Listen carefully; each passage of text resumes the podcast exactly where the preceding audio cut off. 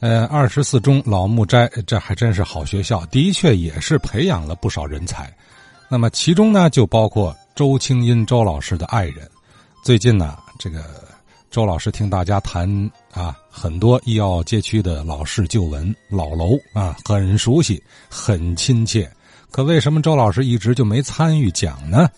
哎，今天周老师道出了其中缘由。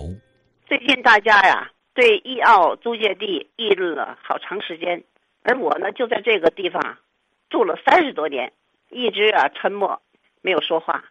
原因是，我一到那地方去看，我熟悉的建筑，我常去的地方，荡然无存，触目伤心。比如说，我住的房子是平安街双安里，如今呢已经变成了官邸三号，就在冯国璋建筑的。那个身后那个地方，幸好天宝戏院还存在，但是它对面的有一排长长的百货商场没了。这个百货商场可是这一代人的经常购物的地方。还有，我去到一个地方，一上楼啊，里边啊都是挂的字画和这些个这个这相片这什么地方我都不认识。孩子告诉我，这不就是我们光复道幼儿园呐？哎呀，光复道幼儿园面目皆非了。还有啊，大家对义义工啊议论了很很长时间。现在呢，义工啊存在，但是被截成了四零八块，根本不是原来的样子。解放前它是回力球，我还看过。哎，我觉得这个球在壁上滚动还真新鲜。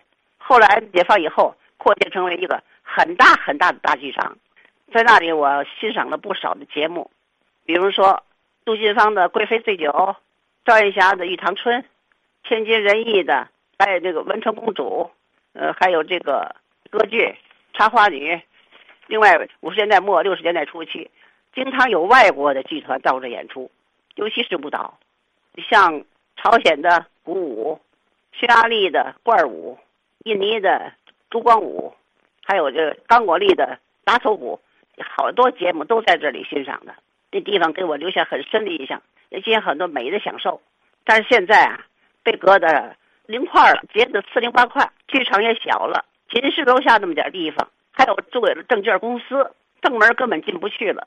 义工这个地方可以说呀，是咱们天津市啊一个文化艺术的阵地，不仅是娱乐享受，而且还培养了很多的文学人才。大家也提过，像王国如啊、阿凤啦，还有张之行。白金等等，我去的时候还曾经挂过这个几个教师的照片像梁斌、周继良、柳溪、袁静等等的，义工啊可真是贡献太大了。呃，还有就是，当我们那个到八十年代的时候，天津市啊政府为了退休人员丰富他们的精神生活，建议啊组织老年大学。第一文化宫就是首先的。最早的一所老年大学，至今它的名字还称作天津市第一老年大学。